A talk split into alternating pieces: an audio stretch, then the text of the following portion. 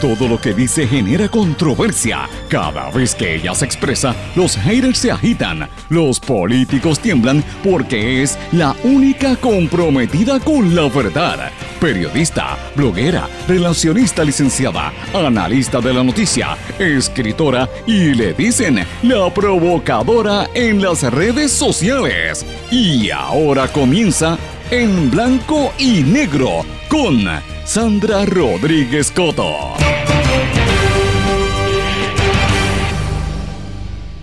Cero flores postales y felicitaciones. Hoy se reclama respeto, se lucha contra los feminicidios, contra los desplazamientos y se busca la equidad de la mujer.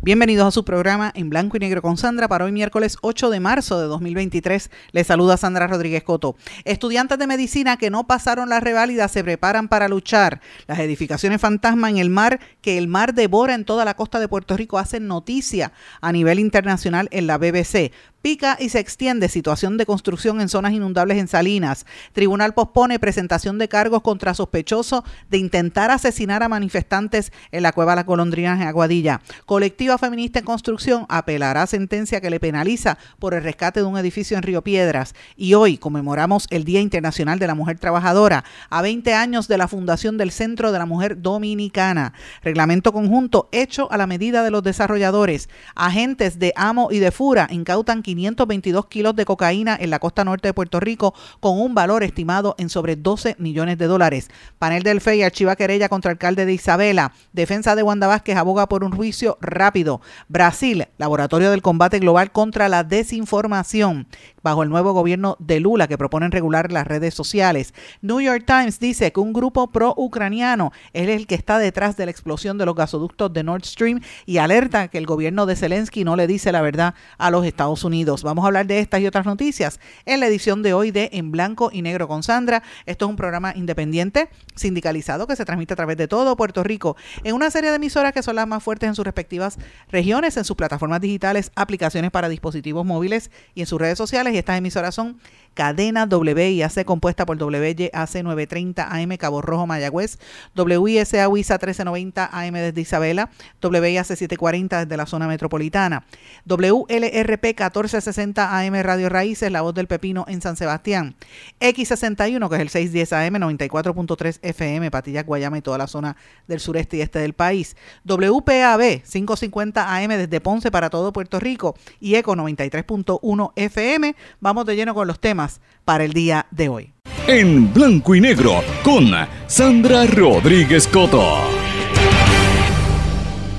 Muy buenas tardes y bienvenidos a esta edición de En Blanco y Negro con Sandra. Mis amigos, gracias por su sintonía y gracias por el apoyo que seguimos recibiendo al trabajo que estamos realizando en este su programa. Y de hecho, cuando yo digo los titulares, eh, que ustedes los escucharon, los acaban de escuchar, venimos con muchos temas para el día de hoy. Eh, siempre menciono todas las emisoras por las cuales se transmite este programa, ¿verdad? Eh, y, lo digo bien rápido para que lo vayamos rápido sobre el sistema, pero yo quiero enfatizar aquí que esto también es un hito y es una representación de lo que nosotras las mujeres podemos hacer desde este espacio en blanco y negro con Sandra, hoy que se conmemora el Día Internacional de la Mujer Trabajadora. Yo quiero también mandar un mensaje desde aquí a todas las mujeres, compañeras que trabajan en la radio puertorriqueña, eh, darle las gracias y que sigan luchando por reclamar nuestros espacios. Este programa en blanco y negro con Sandra, que cumplió cinco años recientemente, es también un programa que ha sido innovador en la radio, porque nosotras hemos estado preparando este programa de manera independiente y de manera sindicalizada, que eso no es común en la radio puertorriqueña, son muy pocos los, los ejemplos que hay. Y por eso cuando menciono las emisoras, la cadena WIAC, Radio Raíces, X61 y los amigos de WPAB en Ponce y su versión FM en ECO, Señores, esto es importante porque el hecho de que se transmita de una manera así sindicalizada, que es algo bien común en los Estados Unidos, pero en Puerto Rico no, y que seamos nosotras mujeres las que estamos haciendo esto, pues también es algo que se tiene que, celebrar y, y, y también celebrar desde el punto de vista de las emisoras de radio que han visto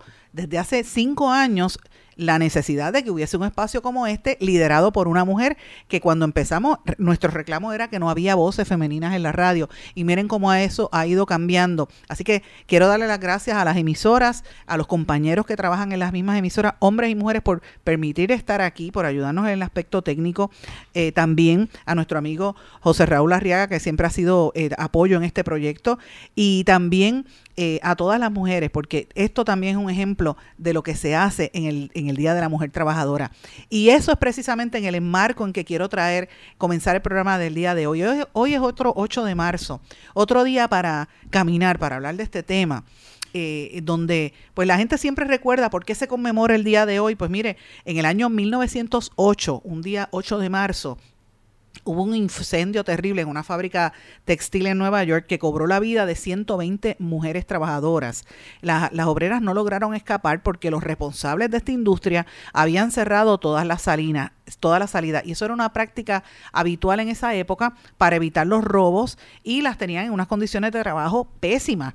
Eh, y a esa fecha todavía es que se, se, conmemora, ¿verdad? Y se utiliza como símbolo de la opresión de la mujer y de la lucha de la mujer por reivindicar sus derechos. Y por eso es que se conmemora el día de hoy. Y cuando usted escuchó los titulares que yo dije, mire, vamos a hablar eh, cero flores, cero postales y cero felicitaciones, porque por desgracia siempre quieren ponerlo todo light. Ay, vamos a ponernos vestirnos de rosa. Y todo es una cosa, el, como el, entonces, eh, bien, bien fancy, todo es algo como que super light. Ay, somos las mujeres, dame, regálame flores. Mire, a mí me encantan las flores. ¿A quién no le va a gustar las flores? A todo el mundo. Pero ese no es el contenido del día de hoy. El contenido del día de hoy se enmarca en una situación de trabajo, de lucha por alcanzar eh, la, la, igualdad, por alcanzar el respeto. Y estos son los temas importantes que hay que traer. Esto no se hace al azar.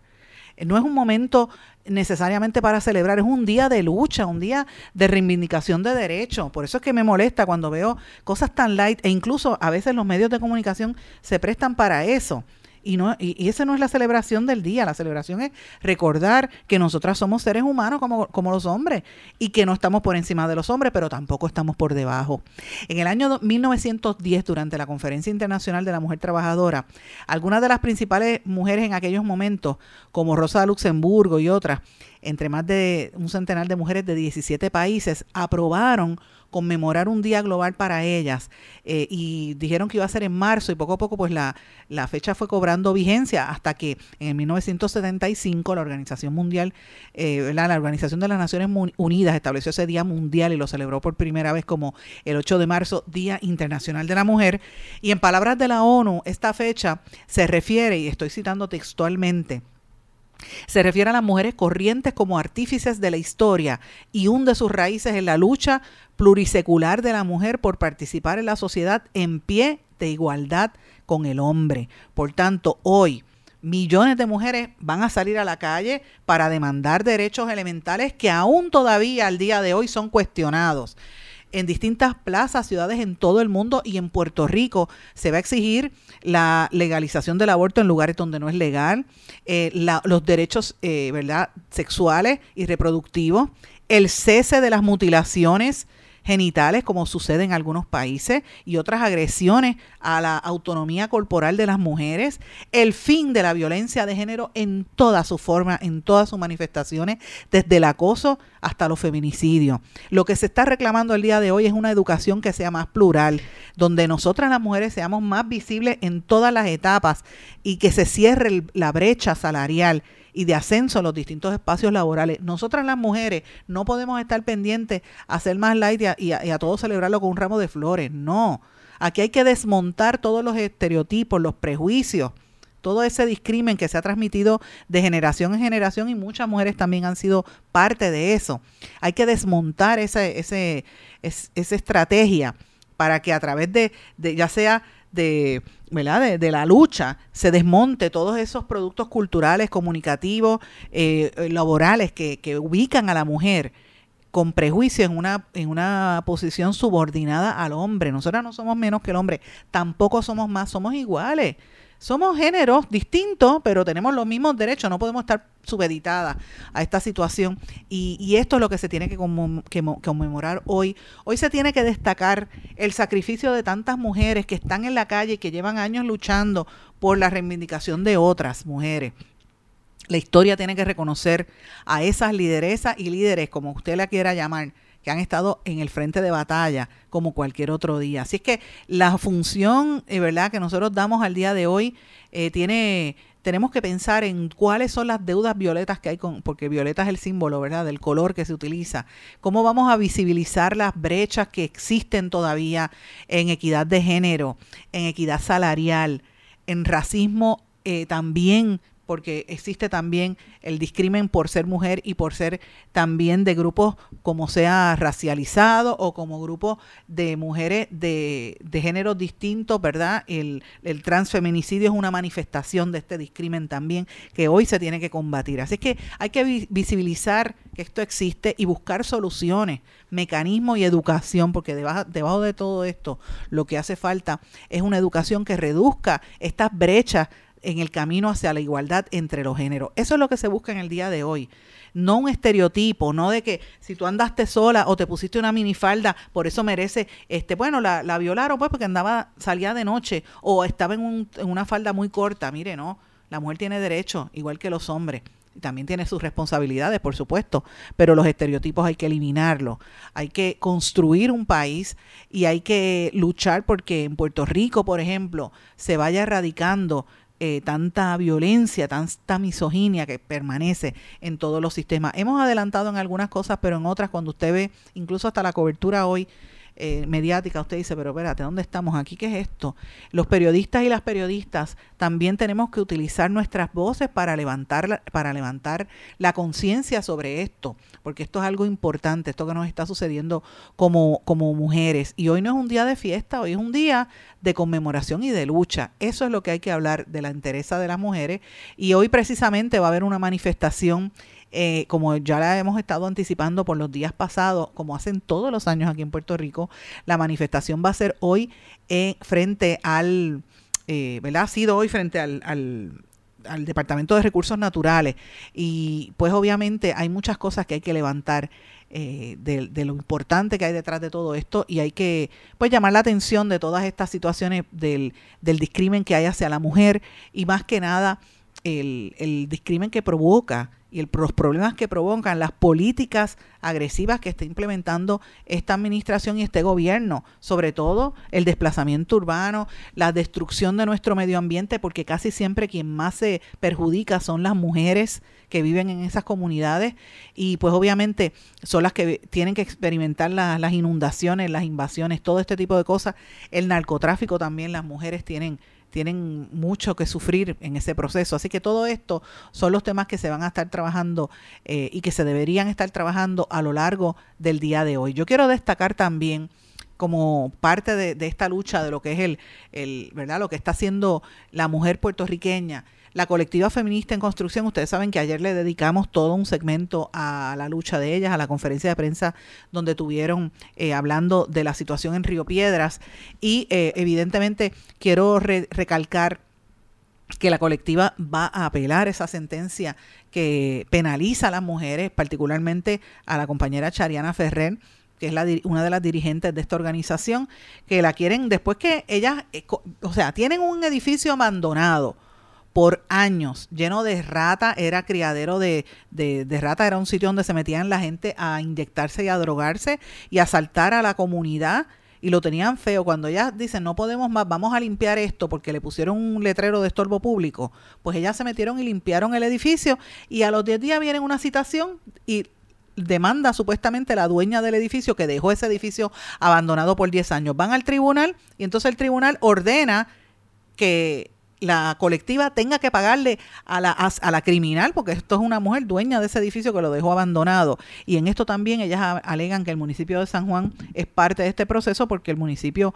está fomentando el desplazamiento en esa zona de la compra de, de edificios completos y cuadras completas de edificios. Así que esto es parte de lo que están anunciando y anunciaron, ya confirmaron que van a ir a apelar esta esta sentencia, eh, obviamente, de las, del, del grupo eh, más Saavedra de Ramírez de Arellano, que son los que deuda, tienen una deuda de 20 mil dólares con el CRIM, y sin embargo, la jueza le falló en contra a la, colectiva feminista, no dijo nada de, esta, de estas personas que están violando la ley. Así que de, de eso es que se trata. También es un trato racista porque hay unas mujeres en esa zona que son inmigrantes y entonces las maltratan por ser dominicanas y por estar tratando de, de, ganarse el pesito allí en Río Piedras y de, y de echar para adelante. Pero como son feministas y son negras y son dominicanas, hay que caerle arriba. Mire, esto es parte de lo que ha habido en este caso el abogado que, que defiende a la señora que tuvo ese edificio abandonado por 20 años también insultó a las miembros de la colectiva feminista. Así que esto fue parte de lo que dijimos ayer. Así que eh, es un tema que me parece importante. Otro tema importante que también con lo que quiero comenzar el programa destacándolo en el día de hoy, hoy se conmemora no solamente el 8 de marzo, sino los 20 años de la Fundación del Centro de la Mujer Dominicana, que está celebrando 20 años de servicio ininterrumpido a mujeres inmigrantes y a puertorriqueñas casi todas estas mujeres en situaciones de múltiples eh, eh, escenarios de violencia de género.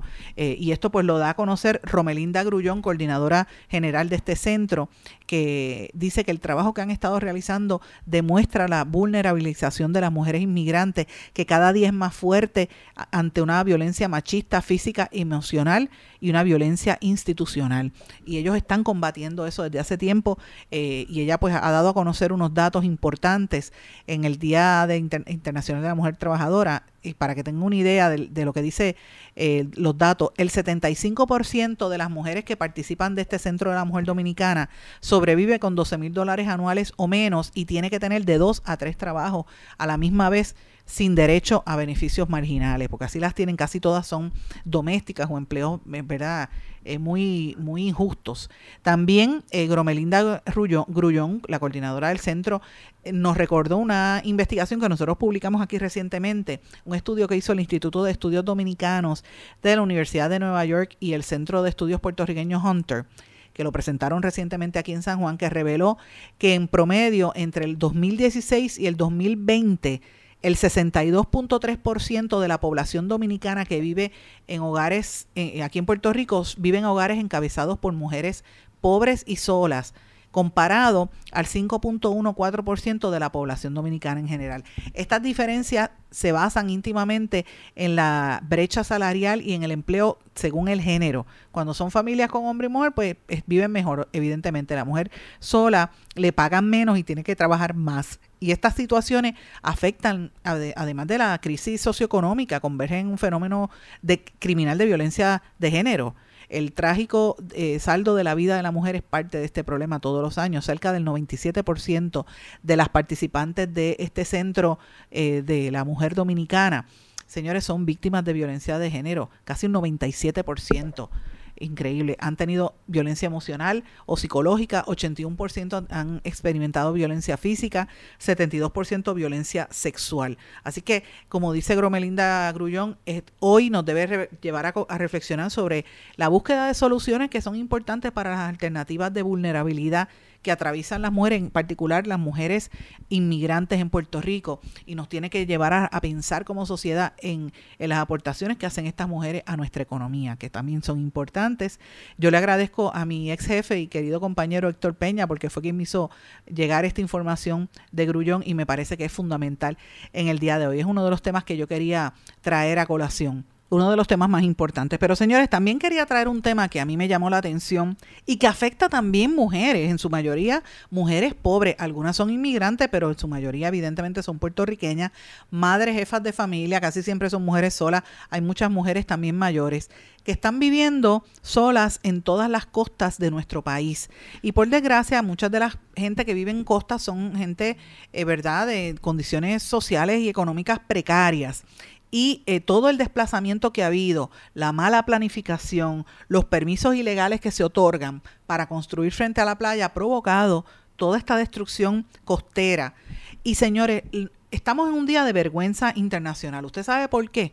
Porque mientras el gobierno está en el gobernador está en México en una misión comercial y el gobierno dice que han, hemos tenido cifras récord en el turismo, lo cual es cierto, no es menos cierto que también a nivel internacional las noticias que salen de Puerto Rico no es solamente Bad Bunny o Anuel, todos todo estos reggaetoneros, es también la destrucción de nuestro ambiente y nuestros problemas. Señores, el, medio BBC, British Broadcasting, eh, eh. El network de, de Inglaterra, BBC, en su versión en español, pero también hay un en inglés, está destacando un artículo con el título Las edificaciones fantasma que el mar devora en Puerto Rico.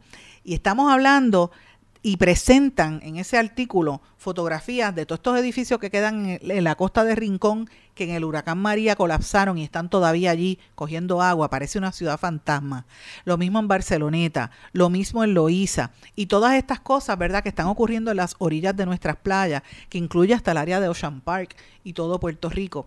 Eh, cómo la erosión dejó de ser algo normal en Puerto Rico con el alza en los niveles del mar, hay 44 municipios en nuestro país que tienen acceso a la playa y todos están teniendo problemas. Las casas se les están cayendo poco a poco encima a la gente. Y esto es un desastre creado por el hombre sobre todo en áreas como Córcega, Rincón, porque usted ve, cuando usted ve allá al ladito de Córcega, que es donde está la playa Los Almendros, bien cerca, que está la protesta por sol y playa, usted entiende qué es lo que está pasando cuando mira esa fotografía y las tiene que mirar en el contexto de lo que destaca este artículo a nivel global porque esta es la vergüenza que estamos pasando a nivel internacional y el gobierno usted sabe que ni lo va a querer reconocer. Señores, este, esta hilera de estructuras destruidas en el mar, que están metidas, el mar chocando contra esta casa, es una, es una, es una demostración del mal manejo de nuestras costas y, y de cómo se han perdido, ¿verdad?, el valor de todas estas propiedades después de la marejada ciclónica en los huracanes, particularmente el huracán Irma. Y ahí pues usted les invito a que busquen ese artículo. Voy a ver si lo puedo enlazar más ahorita en, mi, en mis redes sociales. Eh, entrevistan a gente como el profesor de la Universidad de Puerto Rico, Ruperto eh, Fajardo, eh, Chaparro, perdón. También entrevistan una serie de, de expertos en el tema sobre el cambio climático, cómo el, el, nivel está subiendo y las malas construcciones abonan a este tipo de crisis que se está viviendo en Puerto Rico. Así que lo, este, habla también sobre la incapacidad de la, del Departamento de Recursos Naturales. Esa secretaria, Anaís Rodríguez, debería tener vergüenza en la cara, porque es que ver cómo se demuestra su inacción en un, un reportaje a nivel internacional, pues esto quiere decir, deja mucho que desear. Y es que no puede tapar el cielo con la mano. ¿Sabes? El, el disparate que hizo con el zoológico de Mayagüez es lo mismo que ha hecho todo este tiempo con la erosión costera y los problemas que hay de construcción desmedida en nuestras costas. Pero ese es el tema que ha sido eje de la noticia internacional y yo quería destacarlo porque es un tema súper importante. Cuando regresemos de la pausa, voy a hablar de un tema también relacionado a esto que tiene que ver con el reglamento conjunto y con lo que está pasando en el municipio de Salinas. No se puede perder lo que vamos a hablar a, a continuación. Regresamos enseguida. No se retiren, el análisis y la controversia continúa en breve, en blanco y negro, con Sandra Rodríguez Coto.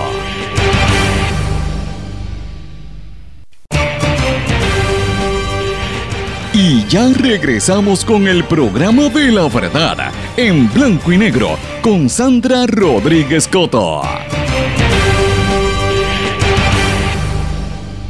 Regresamos en blanco y negro con Sandra. Bueno, mis amigos, ustedes saben que desde el año pasado en este programa nosotros revelamos lo que es el reglamento conjunto 2022, eh, que es el que se propone, que están impulsando desde la Junta de Planificación. Es un reglamento y el nombre correcto es Reglamento Conjunto 2022 para la expedición de permisos relacionados al desarrollo, uso de terrenos y operación de negocios que la Junta de Planificación quiere aprobar en Puerto Rico.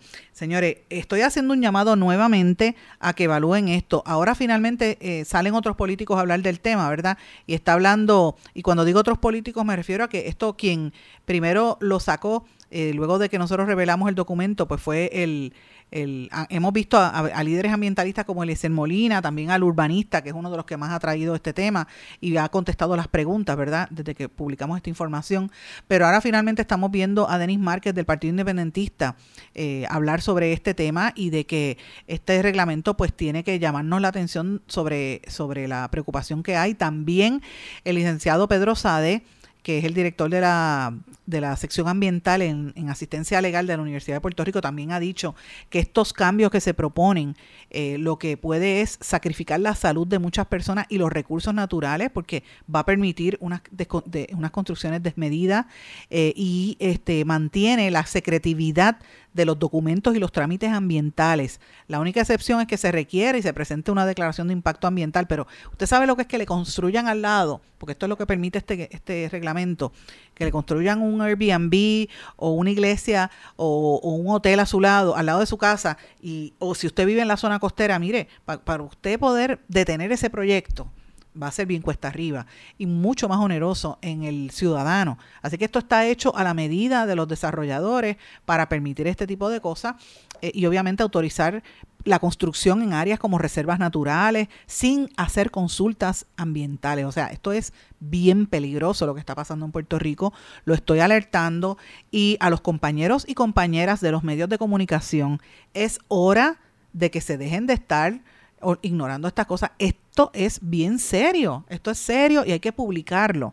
Las organizaciones no gubernamentales como para la naturaleza ha estado también levantando la voz y se unió a las voces que dice, mira, esto nos preocupa, hay observaciones en este proyecto, este reglamento no es correcto eh, y no se ha producido un, documento que justifique los cambios que se proponen en las propiedades, sobre todo en áreas naturales y en, lo que le llaman suelos rústicos protegidos, como esto, 47 áreas identificadas como el Conuco en Cabo Rojo, el Cerro Las Mesas en Mayagüez, que ustedes saben que denunciamos el año pasado eh, y, lo, logramos detener una construcción en esa zona, en la Reserva Natural Punta Guaniquilla, la Reserva Natural en La Parguera. Estos son algunos de los que menciona para la naturaleza. También la zonificación especial del Cañón San Cristóbal en Aybonito y Barranquitas, que no se hace referencia en ese plan. O sea, es, es un plan que se hizo para que los desarrolladores puedan construir donde ellos quieran y le da la gana, incluyendo en zonas residenciales y donde pues el, público, el afectado, las comunidades y más que nada los, las áreas de vulnerables a nivel ambiental, pues mire, no tienen voz ni voto. Así que usted como ciudadano, ya que el gobierno está tomando esta decisión, usted se tiene que informar. En este medio, en este programa y en todas nuestras plataformas hemos estado alertando. Nosotros fuimos quienes sacamos ese documento que se lo presentaron en una reunión privada a desarrolladores antes que al resto de los profesionales involucrados como ingenieros, arquitectos, etcétera. Así que estamos desde el día uno denunciando esta situación. Usted tiene que estar atento, ¿verdad? Porque esto yo lo ato a esa noticia que salió en, el, en, el, en la BBC y lo ato a otra, a otra noticia más reciente. O sea, mire lo que pasa en Salinas. La semana pasada anunciamos, pues mire, los recientes Salinas otra vez se vuelven a activar. Hubo una reunión el sábado donde ellos dicen, mira, vamos a, proteger el bosque porque me refiero a los vecinos de la organización Margarita, Villa Cofresí, Villa Esperanza y el residencial Brisas del Mar, que están preocupados por un proyecto que se llama Salimar, donde se están vendiendo y van a construir en zonas inundables, en lo que le llaman el Paseo Ladís en Salinas, y ahí quieren construir eh, y rellenar una zona que usted sabe que si rellenan en esa zona va a ir a, inundarse en donde están las urbanizaciones. Así que, ¿cómo es posible que esto se permita? Y lo puesto, esto estas comunidades están en pie de lucha para evitar que esto se dé, pero esto es sin el reglamento conjunto. Imagínense cuando lo aprueben, el disparate y las locuras que van a hacer esta administración. Es muy fuerte. Y esto lo traigo a colación con otros asuntos también. Quiero hablar de Aguadilla. Vamos a hablar de Aguadilla precisamente. Por un lado, la Fiscalía de Aguadilla, el tribunal pospuso la presentación de cargos contra el asesino o el, acusado de sospechoso, ¿verdad? De haberle disparado. Yo digo asesino porque cuando tú sacas un arma y quieres dispararle a gente que se está manifestando, porque te da la gana, pues mira, eso te hace un asesino porque o es que estás mal de la mente, o es que querías matar a alguien, o es que te dieron las instrucciones para que dispararan, como dijo el, el dueño de ese desarrollo, que eso era eh, un, el protocolo, que seguían el protocolo. ¿Cómo es posible que esa persona manifestante todavía ni le radiquen cargos y no quieran, no lo arrestaron, tan sencillo como eso, ni siquiera lo arrestaron? Ah, pero entonces al, a los manifestantes en Luquillo, eh, allá en, Rincón, les cayeron arriba, lo arrestaron enseguida sin tener causa contra ellos. Fíjense cómo es la doble vara y lo que está pasando en nuestro país, sobre todo en esta lucha ambiental donde se nos va la vida. Así que esto es un tema importante. Eh, pospusieron en la Fiscalía de Aguadilla esa presentación de tentativa de asesinato y violación de ley de armas contra César Toledo Mantilla, el guardia de seguridad sospechoso de haber disparado el 29 de enero contra los manifestantes. Eh, y obviamente él dice, la defensa del sospechoso presentó evidencia de que el hombre está indispuesto de salud y que por eso pues no puede ir y lo pospusieron. De eso es que se trata, señores. Pero hablando de Aguadilla, no se me ha olvidado lo que hemos estado publicando de Aguadilla recientemente y lo destaco nuevamente. Fuera de edificios públicos, Joseph Cortés Lugo, luego de que se estuviera mencionando por varias semanas alegato de maltrato por parte del entonces director de la Agencia de, Edificios Públicos Municipales, Joseph Cortés Lugo, el maltrato de él hacia empleados municipales, hoy es de conocimiento público que le pidieron la renuncia en el ayuntamiento municipal. En las vistas de confirmación de Cortés Lugo para dicho cargo salió a relucir una querella de que había, que había sido hecha por maltrato y persecución laboral contra un empleado, el cual presentó evidencia, la cual este señor no pudo rebatir y con todo eso le dieron el, el puesto y ahora han tenido que sacarlo. Y esto me refiero aparte de lo que está haciendo el eh, alcalde el Roldán allí en Aguadilla, pues mira, esto pica y se extiende. Hay problemas adicionales allí y estamos pendientes de unas situaciones que se están dando en el municipio de Aguadilla, que tan pronto tengamos la corroboración, lo vamos a decir al aire, pero están pasando cosas bien raras en ese municipio y estamos en récord, lo hemos, lo hemos cubierto a pesar de los ataques y de las críticas, pero es, la realidad, no, no, se puede tapar el cielo con la mano. Y hablando de tapar el cielo con la mano, señores, la ex gobernadora no electa, la ex gobernadora sucesorial, como usted le quiera llamar, Wanda Vázquez, está pidiendo que le hagan un juicio rápido eh, y pues en ese sentido no está de acuerdo con las estrategias legales del banquero Julio Herrera Bellutini y del ex agente federal Mark Rossini, que tienen visiones distintas sobre cuán veloz debe ser este asunto. Pero el equipo de defensa de Wanda Vázquez eh, obviamente dice, se apartó de ello, dice, no, nosotros tenemos que atender nuestro caso y hacerlo cuanto antes, lo dijo Luis Plaza, uno de los abogados de ella. El abogado proclamó, siguiendo la postura histórica de los defensores legales, de la también secretaria de Justicia, que ya conocen el caso y, la teoría de los fiscales y que ellos tienen su propio caso, por lo que solicitaron al juez Raúl Arias Marsuach que ordene el inicio del juicio una vez resuelva una serie de controversias en derecho que hay. La próxima vista de estatus está pautada para el 6 de junio. Así que veremos a ver qué va a pasar allí. Eh, obviamente, recuerden que Wanda Vázquez y los dos coacusados están señalados por participar en un presunto esquema dirigido a que Wanda Vázquez sacara a George Joyner de la posición de jefe de la oficina del comisionado de instituciones financieras y nombrara a Víctor Rodríguez Bonilla, un ex empleado de Bancrédito, empresa dirigida por Herrera Bellutini. Así que eh, a cambio de esto, supuestamente Wanda Vázquez iba a recibir contribuciones a favor de su fallida campaña a la gobernación. Este caso pinta feo para Wanda Vázquez. Veremos a ver qué logran sacar los abogados. Y hablando de pintar feo, el panel del fiscal especial independiente resolvió ordenar el archivo de una querella que habían radicado contra el alcalde de Isabela, Miguel Méndez Pérez, por perjurio. Así que este es uno de los temas que hay también en el, en el tintero durante el día de hoy. Señores, agentes de operaciones aéreas y marítimas y de aduanas y protección fronteriza, además de las Fuerzas Unidas de Rápida Acción de la Policía, incautaron 1.151 kilos, eh, libras, perdón, esos son 1.151 libras, 522.1 kilos de cocaína. Arrestaron a cuatro personas procedentes de la República Dominicana que intentaban entrar el contrabando a través del área norte de Puerto Rico y el valor estimado de ese cargamento es de 12 millones de dólares. Señores, esto es serio. Porque si usted analiza qué ha estado pasando en los últimos seis meses, es más, no vaya ni a seis meses, váyase desde diciembre para acá, diciembre, enero, febrero y lo que va de marzo. ¿Cuántos de estos operativos han habido? Y, lo que se dice es que por cada barco que la policía coge o las autoridades detienen, el doble entra por otro lado. Así que imagínense cuánta droga se está moviendo en Puerto Rico y cuán grave está esta situación del narcotráfico. Por eso es que la violencia está tan fuerte y la calle está bien peligrosa. Precisamente por esto, cuando en una incautación se van 12 millones de dólares fuerte por demás lo que pasa en Puerto Rico. Evidentemente el gobierno está diciendo que tiene naves suficientes, etcétera, para defender las costas, pero uno se tiene que preguntar honestamente, ¿las defienden? ¿Pueden hacerlo?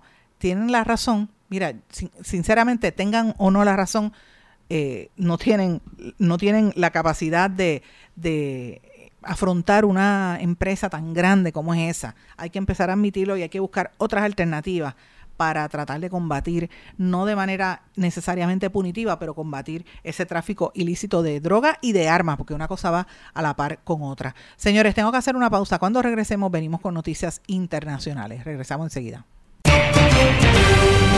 No se retiren, el análisis y la controversia continúa en breve, en blanco y negro, con Sandra Rodríguez Coto. En mi pueblo se chinchorrea bien duro. Aquí me cubre mi plan médico y en tu pueblo también. En mi pueblo es donde tenemos las mejores vistas. Aquí cubre mi plan médico y en el tuyo también. En mi pueblo se goza de verdad. Aquí me cubre mi plan y en tu pueblo también. Plan de salud Menonita en todo Puerto Rico. El plan médico que te cubre con una extensa red de médicos, especialistas y laboratorios. Además, te cubre en el hospital de tu preferencia en cualquier lugar de Puerto Rico. Plan de salud Menonita. Pero tú sabes cómo es esto que te da la.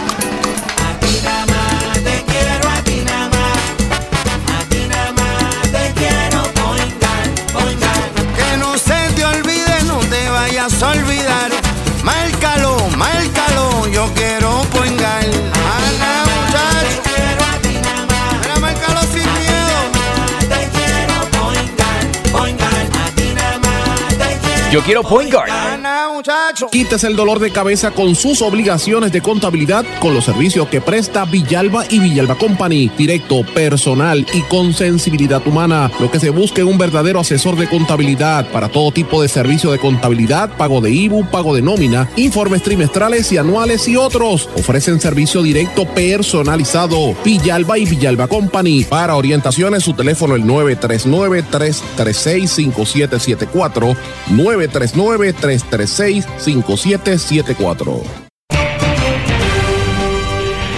Y ya regresamos con el programa de la verdad, en blanco y negro, con Sandra Rodríguez Coto.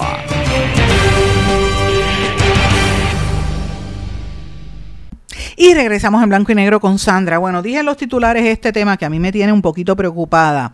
El presidente de la Reserva Federal, Jerome Powell, dijo, si la economía sigue más fuerte de lo previsto, subiremos aún más las tasas más allá del 5.25% que estaba previsto para este año. Eso lo dijo el presidente de la Reserva Federal, que dice que está preparado para acelerar el ritmo de la subida de- si los datos macroeconómicos lo justifican. Los mercados reaccionaron a esto con caídas estrepitosas eh, y obviamente eh, los últimos datos dicen que no ha sido, no, él dice que la economía está bien, pero los datos no necesariamente lo corroboran. Pues, ¿qué quiere decir esto, señores? Que si de verdad viene un alza en, en los intereses, estamos fritos. Así que usted tiene que prepararse porque lo que viene por ahí no es cáscara de coco, no está fácil lo que viene. Si, suben otra vez el ambiente, el- las tasas de interés, ya usted sabe cómo va a estar el ambiente aquí para hacer negocio, para invertir, para crecer. La economía se va a poner bien, bien difícil. Así que esto es uno de los temas que estoy trayendo en el día de hoy, de temas de fuera de Puerto Rico, pero que nos afectan, porque cuando suben las tasas de interés, aquí todo sube. Y, y- y ya, y ahora mismo está tan difícil que no se puede vivir aquí. Imagínense cómo se va a poner esto. Señores, me muevo ahora a una noticia que me parece súper importante. Ustedes saben que ha habido una explosión en, un, en el gasoducto de, de Nord Stream que tenía que ver con el área asiática y ellos están alegando que Estados Unidos fue un- el que lo produjo. Estados Unidos lo ha negado, pero el periódico el New York Times está publicando una nota bien importante donde apuntan a que un grupo pro-ucraniano, de los, de los pro-ucranianos, son los que están detrás de la explosión del gas- de los gasoductos Nord Stream. Según datos de inteligencia, estos grupos atacaron los gasoductos, no se dice quién dirigió o pagó por la realización, pero dejaron, los funcionarios dejaron abierta la posibilidad de que la operación sea de manera extraoficial y por una fuerza proxy con conexiones al gobierno de Ucrania o a sus servicios de seguridad. Y esto pues levanta la sospecha de que los ucranianos no están diciendo toda la verdad a sus aliados norteamericanos, que son los que están llevando esa guerra contra Rusia, es la realidad. Esto es una guerra entre Oriente y Occidente, no podemos negarlo, porque detrás de esa guerra está Estados Unidos y eh, el temor que hay de esta asociación entre los rusos y los chinos, que cada día es peor. Pero eh, hay, había un argumento de que fueron los Estados Unidos quienes tumbaron ese gasoducto, ese gasoducto, y evidentemente pues hay una, una serie de, de servicios de inteligencia que están ahora apuntando a que esto lo hizo eh, un grupo pro-ucraniano. Busque el New York Times porque el detalle está bien interesante, un artículo bastante largo sobre ese tema. Pero quiero hablar ahora de noticias de América Latina y de otras partes del planeta. Y quiero comenzar con Brasil.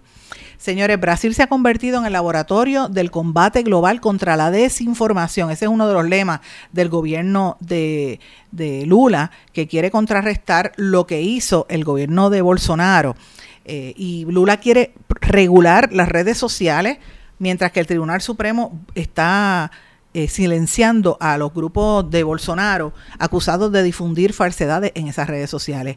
La presidencia de Brasil, o sea, la oficina de Lula, difundió la semana pasada un desmentido oficial en términos contundentes, eh, una mentira en un, en un vídeo que había sido producido por Ana González en la red social TikTok. El clip, que para entonces la, la, autora ya lo había borrado, era sobre las vacunas y un asunto bien sensible para el nuevo gobierno tras los 700 mil muertos por la pandemia y cuatro años de un presidente abonando al negacionismo. Usted sabe que Bolsonaro abonaba a que la gente hablara de que la, la vacuna pues no servía y que, y que pues el, el, COVID no estaba existiendo. Y usted sabe que murieron 700 mil brasileños en ese proceso, muy triste. Y pues han hecho este video que respondía al lanzamiento de la campaña de inmunización que, que culminó eh, Lula da Silva, ¿verdad? él recibió la quinta dosis de su COVID y, y, eso lo usaron como parte de la campaña. Y qué casualidad que esto coincide con unos vídeos donde hablan a favor de lo que hacía eh, ¿verdad? Bolson el, el, otro, el anterior, Bolsonaro, que es como decir un, una versión un poco, eh, cari por decir, suramericana de lo que es Trump, es la misma historia. Así que eso es uno de los temas. Eh, y ellos están tratando de salir corriendo, como hicieron en aquel momento, a desmentir a TikTok. Pero esa situación ha desencadenado y, el grado de preocupación es tan grande que están eh, iniciando una campaña de desinformación y, combatir las noticias falsas y la desinformación en todo Brasil. Así me parece interesante. Para que usted tenga una idea, tres cuartas partes de 210 millones de habitantes de Brasil utilizan Facebook, Instagram, Telegram, TikTok a diario y durante muchas horas. Así que hay una preocupación muy seria. Dicen que el porciento de gente que utiliza el Internet para meterse en redes sociales en Brasil es incluso más alto que en los Estados Unidos. Así que ellos entienden que esto por un lado tiene que ver con el futuro de Internet, pero por otro lado tiene que ver con el fomento de la, manipulación política y mediática, así que hay que tener mucho cuidado al respecto. Ese es un tema que me pareció importante. Otro tema que me parece importante que quería traer también tiene que ver con eh, lo que está pasando, ¿verdad?, en, en América Latina. Y ahí específicamente quiero mencionar unos, unos países en particular, porque están pasando varias cosas. A mí me llama la atención lo que está sucediendo, y esto pues es bastante fuerte, en, ¿cómo se llama? En El Salvador, las posturas que ha asumido Nayib Bukele. Sale el gobierno de los Estados Unidos a decir, mira, ustedes están mal, eh, no vayan para allá. Y entonces ahora ya, eh, este, Bukele le contesta, dice, no, donde matan gente todo el tiempo es en Estados Unidos y ustedes no dicen nada. Así que la situación está bastante tensa entre ambos países. Tensiones también se ven en Perú, donde el presidente Pedro Castillo está diciendo que se siente eh, víctima de un secuestro injusto eh, y obviamente a él lo quieren acusar tres años de cárcel. La presidenta que quedó, que era su vicepresidenta, ¿verdad? La están acusando de golpe de Estado y hay otros asuntos que tienen que ver con, con, su gestión también, así que hay mucha crítica al respecto. Eh, quiero mencionar también, ah, y esto es importante porque la gente rápido piensa, ay, América Latina, todos estos izquierdistas están unidos, no necesariamente. Ya, por ejemplo, en Bolivia, Luis Arce y Evo Morales, Evo Morales que lo, lo, empujó desde afuera para que él fuese, él fuese electo el año, en los últimos comicios, en el 2020, pues mira, ya se han distanciado políticamente. Eh, y están asumiendo posturas distintas a lo que tenían uno del otro, así que me parece importante esto. Eh, otro de los temas que me parece importante es el, lo que está haciendo en Nicaragua el presidente eh, Ortega, que acaba de cerrar la organización no gubernamental Caritas, que usted sabe que solo tiene la Iglesia Católica en todas partes del mundo. Pues han cerrado Caritas y cerraron dos universidades vinculadas a la iglesia. Y ellos ya van 19 en total desde el año eh, 2021. Así que según los sandinistas, estas organizaciones no están acreditadas eh, en los que indicadores de calidad y no reportaron su estado financiero según lo dicen los líderes religiosos. Veremos a ver qué pasa, pero la realidad es que las tienen fritas eh, no le están prestando atención. La situación eh, de las organizaciones en, allá en, en ¿verdad? Eh, Está muy fuerte lo que está pasando en Nicaragua y aquí lo tenemos que destacar porque no queremos caer en una situación tan mala como esa. Pero hay otros temas, mis amigos, antes de que el tiempo me traicione, porque sé que estamos bregando mucho, sobre todo con el tiempo. Hay unos temas que quiero destacar importantes por demás. Y cambiando el tema, mis amigos, escuchen esto. Ey, pero no hay boda. Titi me preguntó si tengo muchas novias. Muchas novias. Hoy tengo a una, mañana a otra. Me las voy a llevar a todas un VIP, un VIP. Saluden a Titi, vamos a tirar un selfie. Esa fue, esa que están cantando ahí, que oyen la música de Bad Bunny. No es Bad Bunny, obviamente la música es de él, pero usted sabe quién estaba bailando esta musiquita. No es él, era este el, el, el campeón este del baloncesto, que es una cosa increíble. Yo, yo me quedé boba celebrando su cumpleaños. Eh, Shaquille O'Neal cum- cumplió 51 años, estaba en una lancha ahí, oye- oyeron la música y estaba bailando con un nene con la música de Bad Bunny. Y este video lo compartió en su red de Instagram y está, obviamente, rompió récord porque la gente viéndolo a él como cantando la canción de Bad Bunny, uno dice, pero ¿hasta dónde vamos a llegar? Eh, y celebró 51 años Shaquille O'Neal. Así que está viejito Shaquille O'Neal, nada que va. 51 está comenzando todavía, le falta bastante, bastante le falta por celebrar. Y termino el programa con la metida de pata de Elon Musk, que no acaba de entender que está bregando mal con la red social de Twitter. El lunes se cayeron las redes sociales, han habido problemas a nivel internacional y encima de eso se puso a burlarse de un empleado, tuvo que pedir perdón. Eh, y obviamente esto, esto tiene que ver porque esta persona había dicho en, por, por las redes sociales, por internet, se llama Haraldur Torelizón, Torelizón es el apellido del- de la persona, trabajaba en la red social y se conectó a su computadora y se dio cuenta que él con otros 200 personas no tenían acceso. Entonces él dice, pero espérate, trató de conectarse y comunicar con la persona de recursos humanos, no le contestaba. Y pasaban días y semanas. Y entonces recuerden que Elon Musk ha estado despidiendo personas desde que adquirió la empresa de Twitter. Y después de nueve días sin estar recibiendo respuesta sobre si seguía con trabajo o no, él le escribe, este empleado le escribe a Elon Musk por Twitter, públicamente le dice, eh, tal vez si suficientes personas me retuitean, quizás usted me va a responder. Y entonces eh, Elon Musk le contesta y empieza este back and forth y al final Elon Musk sale burlándose de él y resulta que el hombre era un empleado que tenía distrofia muscular. Así que esto le ha caído muy mal a, los seguidores de Twitter y esta pues es una noticia que está discutiéndose hoy en esa red social, pero tiene que ver mucho también con los problemas que ha habido desde que eh, Elon Musk asumió la presidencia de esta red social. Así que miremos a ver qué va a pasar.